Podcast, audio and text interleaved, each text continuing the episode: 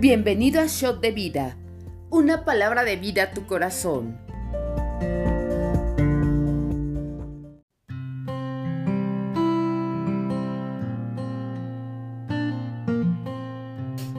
Bienvenidos al devocional. Soy Sara Hernández desde la Ciudad de México y el día de hoy comentaremos Isaías 11, 12 y 13.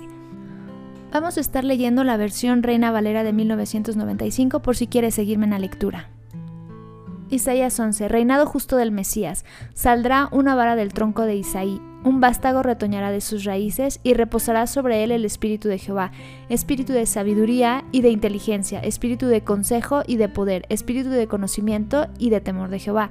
Y le hará entender diligentemente en el temor de Jehová. No juzgará según la vista de sus ojos, ni resolverá por lo que oigan sus oídos, sino que juzgará con justicia a los pobres y resolverá con equidad a favor de los mansos de la tierra. Herirá la tierra con la vara de su boca, y con el espíritu de sus labios matará al impío. Y será la justicia cinto de sus caderas, y la fidelidad ceñirá su cintura.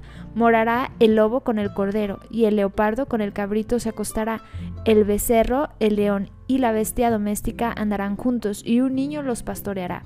La vaca pasará junto a la osa, sus crías se recostarán juntas, y el león como el buey comerán paja, el niño de pecho jugará sobre la cueva de la cobra, el recién destetado extenderá su mano. Sobre la caverna de la víbora no harán mal ni dañarán en todo mi santo monte, porque la tierra será llena del conocimiento de Jehová como las aguas cubren el mar. Acontecerá en aquel tiempo que la raíz de Isaí, la cual estará puesta, por pendón a los pueblos, será buscada por las gentes y su habitación será gloriosa. Asimismo, acontecerá en aquel tiempo que Jehová alzará otra vez su mano para recobrar el resto de su pueblo que aún quede en Asiria, Egipto, Patros, Etiopía, Elam, Sinar y Amat, y en las costas del mar. Levantará pendón a las naciones, juntará los desterrados de Israel, y desde los cuatro confines de la tierra reunirá a los esparcidos de Judá. Se disipará la envidia de Efraín y los enemigos de Judá serán destruidos. Efraín no tendrá envidia de Judá, ni Judá afligirá a Efraín, sino que se lanzará contra los filisteos, al occidente, y saquearán también a los del oriente. Edom y Moab los servirán, y los hijos de Amón los obedecerán. Secará Jehová la lengua del mar de Egipto, y con el poder de su aliento levantará su mano sobre el río, lo herirá en sus siete brazos y hará que pasen por él con sandalias, y habrá camino para el resto de su pueblo, el que quedó de Asiria de la manera que lo hubo para Israel el día que subió de la tierra de Egipto. Fíjate bien, está bien interesante. Después de la imagen que nos deja el capítulo 10 de cómo Dios corta con los orgullosos como si fueran estos grandes árboles, ahora para iniciar el capítulo 11, continuando con la ilustración, vemos al Señor trayendo vida, pues se describe como como de un tronco crece una vara, y fíjate, no un tronco cualquiera, sino el que es la raíz de Isaí, el padre de David. Cuando Jesús vino, eh, era como un retoño verde que nace del tronco de un árbol aparentemente seco. Y a pesar de que los asirios vendrían y les traerían juicio, Dios aún los usaría y traería vida de entre ellos, incluso si ellos se veían a sí mismos como un tronco seco. Este capítulo se me imagina como el tráiler de una película donde puedes asomarte a lo que será la trama o la narrativa, a la vida de los protagonistas del próximo estreno, etc. De la misma manera, Isaías nos trae un tráiler de la casa productora del cielo y nos dice cómo será el mundo cuando el Mesías reine en la tierra. Si pones atención, son puras escenas e imágenes de esperanza, restauración, armonía y paz. Nos deja ver, por ejemplo, hablando de los protagonistas, cómo será el Mesías, que tiene el Espíritu del Señor sobre él, el Espíritu de sabiduría, de entendimiento, de consejo y poder, de conocimiento y de temor de Dios. Cómo sus justos juicios irán más allá de lo que el hombre puede entender hoy. Cómo traerá la justicia al mundo que tanto nos hace falta. Describe cómo el mismo poder con el que creó y dio vida ahora destruye al impío. Y bueno, obviamente para nosotros los cristianos es claro que el protagonista es Jesús, el Hijo de Dios. Y respecto a la trama, pues podemos ver que es un mensaje de amor, del amor de Dios por nosotros. El tráiler de cómo serán las cosas cuando Jesús reine. Cosas tan buenas que ni podemos imaginar ahora, como los enemigos volviéndose amigos, el lobo con el cordero, el león siendo vegetariano, comiendo ensaladas, cosas que, cosas que no pudieron eh, ni siquiera parecer difíciles, sino imposibles de llegar a ver, como la paz verdadera unos con otros, aún, fíjate, aún tus temores más pequeños, bajo el reinado de Jesús desaparecerán niños jugando en lugares que antes fueron peligrosos. Isaías nos dice que en el reinado del Mesías no habrá quien destruya o hiera una escena tras otra son cosas que suenan a fantasía. Nos habla una y otra vez de la paz, el gozo y el amor que queremos ver en este mundo, pero aún batallamos en imaginarnos cómo puede llegar a ser. Es complicado estar en el lugar de Isaías, la verdad. Está haciendo esa clase de promesas cuando el templo está a punto de ser destruido, cuando la mayoría del pueblo será esclavo por segunda vez en su historia. Pero aquí lo importante, o sea, lo que, lo que es importantísimo que tú y yo veamos que no es que esté vendiendo promesas de aire, o sea, no, no les está vendiendo aire, me, me, refiero, sino lo que él está haciendo es que está confiando en quién ha prometido este tipo de cosas. ¿Me explico?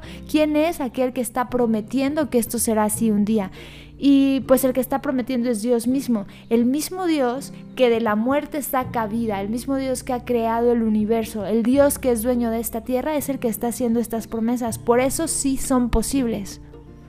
Cuando Cristo reine, viviremos en la presencia de Dios de una forma que romperá los límites que creemos hoy que existen. Dios restaurará el gozo, la esperanza y todo lo que hoy nos parece imposible. Pero fíjate bien, no quiere decir esto que las cosas son como yo me las imagine. Cuando Dios actúa no quiere decir que actúe como yo pienso que se deben de resolver las cosas. Esto lo quiero solamente mencionar así como un apartadito para que no nos confundamos y tampoco tú hoy tomes este tipo de promesas como todas las cosas van a salir como yo espero. No, sino todo, todo va a salir conforme al plan de Dios y esa es nuestra esperanza y nuestra confianza, porque al final conocemos su carácter como un Dios bueno y un Dios que nos ama. Y el capítulo termina diciendo que así como hubo un camino de salida para el pueblo en Egipto, también lo habrá ahora, ¿no? Y ese ahora también es para ti, para mí. Ahí donde tú no puedes ver solución, donde no puedes ver el camino, donde parece que ya no hay opciones, seguro, seguro, seguro Dios puede abrir, abrir un camino para ti. Vamos a Isaías 12 y dice, agradecimiento por la liberación divina. En aquel día dirás, te doy gracias, oh Señor, aunque te enojaste contra mí, tu ira se apartó y me has consolado. He aquí Dios es mi salvación, confiaré y no temeré, porque el Señor es mi fortaleza y mi canción, Él es mi salvación. Con regocijo sacarán agua de los manantiales de la salvación. En aquel día dirán, Den gracias al Señor, invoquen su nombre, den a conocer entre los pueblos sus hazañas. Recuerden qué grande es su nombre. Canten salmos al Señor porque ha hecho cosas magníficas. Sea esto conocido en toda la tierra. Grita y canta, oh habitante de Sión, pues el Santo de Israel es grande en medio de ti. Este capítulo habla del reinado del Mesías como rey sobre toda la tierra es corto pero súper poderoso en adoración y viene de alguien que se ha rendido al Mesías ya como su rey y disfruta de los beneficios de ese reinado. Y me fascina porque para esta persona no todo ha sido como miel sobre hojuelas, ¿no? El adorador decide adorar al Señor a pesar de que ya ha experimentado la ira de Dios en su contra sí es muy cortito, pero podemos aprender muchas cosas. Cuando, por ejemplo, cuando el Señor es nuestra fortaleza, significa que Él es nuestro recurso, Él es nuestro refugio. Acudimos a Él por nuestras necesidades y nunca quedamos insatisfechos. Aquí Él no es llamado una parte o una ayuda de nuestra fortaleza o como un adicional, un extra, no, sino toda nuestra fortaleza, porque somos fuertes mientras Él nos supla con su fuerza. Cuando el Señor es nuestra canción, significa que Él es nuestro gozo, Él es nuestra felicidad, encontramos nuestro propósito y nuestra vida en Él, y Él nunca nos decepciona. Luego dice, con regocijo sacarán aguas de los manantiales de salvación. Cuando Jesús dijo, bueno, cuando Jesús prometió, más el que bebiere del agua que yo le daré no tendrá sed jamás, sino que el agua que yo le daré será en él una fuente de agua que salte para vida eterna. En Juan 4:14 por si quieres leerlo. Podemos venir a Jesús, o sea, lo que está pasando aquí es que podemos venir a Jesús y sacar aguas de las fuentes de la salvación. Cuando el agua falta, una llave de donde sí salga agua, una fuente de agua, se vuelve prácticamente fuente de vida. Imagínate todavía más esta escena en un lugar como Israel con un clima súper árido, ¿no? Que tengas tú un lugar donde continuamente puedas ir y puedas sacar agua para suplir tus necesidades es de verdad como un oasis, ¿no? Es un regalo de vida. Y bueno, cierra increíble, ¿no? Invitando a, a, otros a adorar, invitándonos a todos a adorar y alabar al Señor por dos razones principales. Una, por sus hazañas, por todas las cosas maravillosas que ha hecho el Señor por nosotros, por todas las cosas magníficas, dice, ¿no? Y otra, otra de las razones por las que te dice alaba al Señor es porque está en medio de ti, alrededor de ti, porque se encuentra contigo. Creo que son razones de sobra para poder adorarlo. Está increíble este, este capítulo de Isaías. Vamos al capítulo 13 de Isaías. Dice, profecía acerca de Babilonia. Profecía acerca de Babilonia que Isaías, hijo de Amós, recibió en visión. Levanten bandera sobre un monte desnudo. Alcen a ellos la voz. Agiten la mano para que entren por las puertas de los nobles. Yo he dado órdenes a mis consagrados. Asimismo, he llamado a mis valientes, a los que se regocijan en mi triunfo, para que ejecuten mi ira. Un murmullo de multitud se oye sobre los montes, como de mucho pueblo, un rumor de reinos y de naciones congregadas. El Señor de los ejércitos pasa revista al ejército para la batalla. El Señor y los instrumentos de su ira vienen de una tierra lejana, del extremo de los cielos, para destruir toda la tierra. Lamenten porque cercano está el día del Señor. Vendrá como destrucción de parte del Todopoderoso. Por tanto, todas las manos se debilitarán y todo corazón humano desfallecerá, se llenarán de terror, convulsiones y dolores se apoderarán de ellos, tendrán dolores como de mujer que da luz, cada cual mirará con asombro a su compañero. Sus caras son como llamaradas.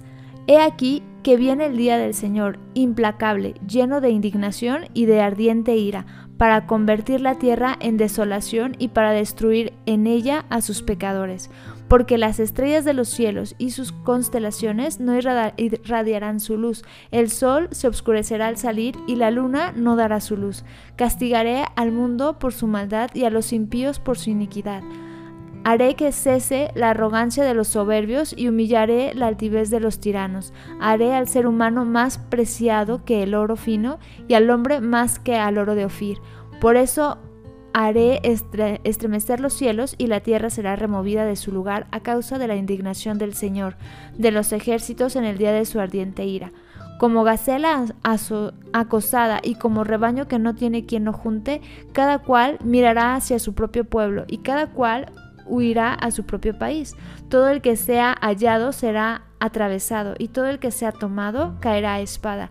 Sus niños serán estrellados ante sus ojos, sus casas serán saqueadas y sus mujeres violadas. He aquí que yo incito contra ellos a los medos, que no estiman la plata ni desean el oro. Sus arcos desbaratarán a los jóvenes no tendrán misericordia del fruto del vientre, ni sus ojos tendrán lástima de los hijos. Y Babilonia, el más hermoso de los reinos, la gloria y el orgullo de los caldeos, será como cuando Dios trastornó a Sodoma y Gomorra. Nunca más será habitada ni será poblada de generación en generación. El árabe no, podrá allí no pondrá allí su tienda, ni los pastores harán recostar allí sus rebaños, pero allí se recostarán las fieras del desierto y sus casas se llenarán de búhos. Allí habitarán los avestruces y allí danzarán las cabras monteses, en sus palacios aullarán las hienas y los chacales en las lujosas mansiones. Su tiempo está cercano para llegar y sus días no se prolongarán.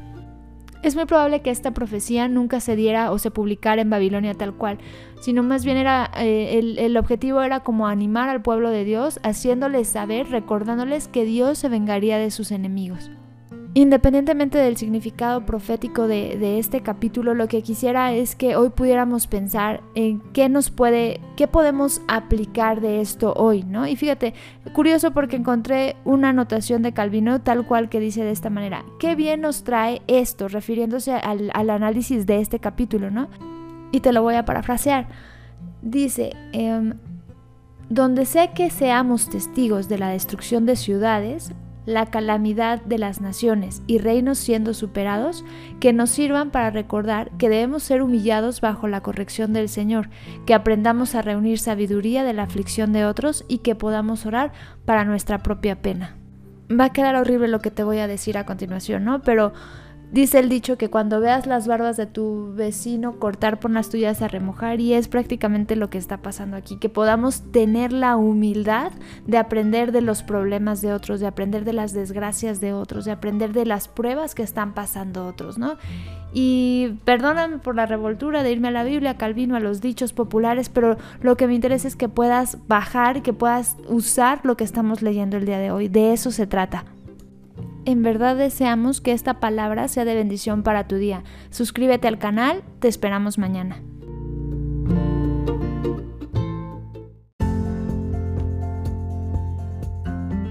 Conoce más en rnmexico.org. Yo soy RN México, amar, transformar, servir y enviar.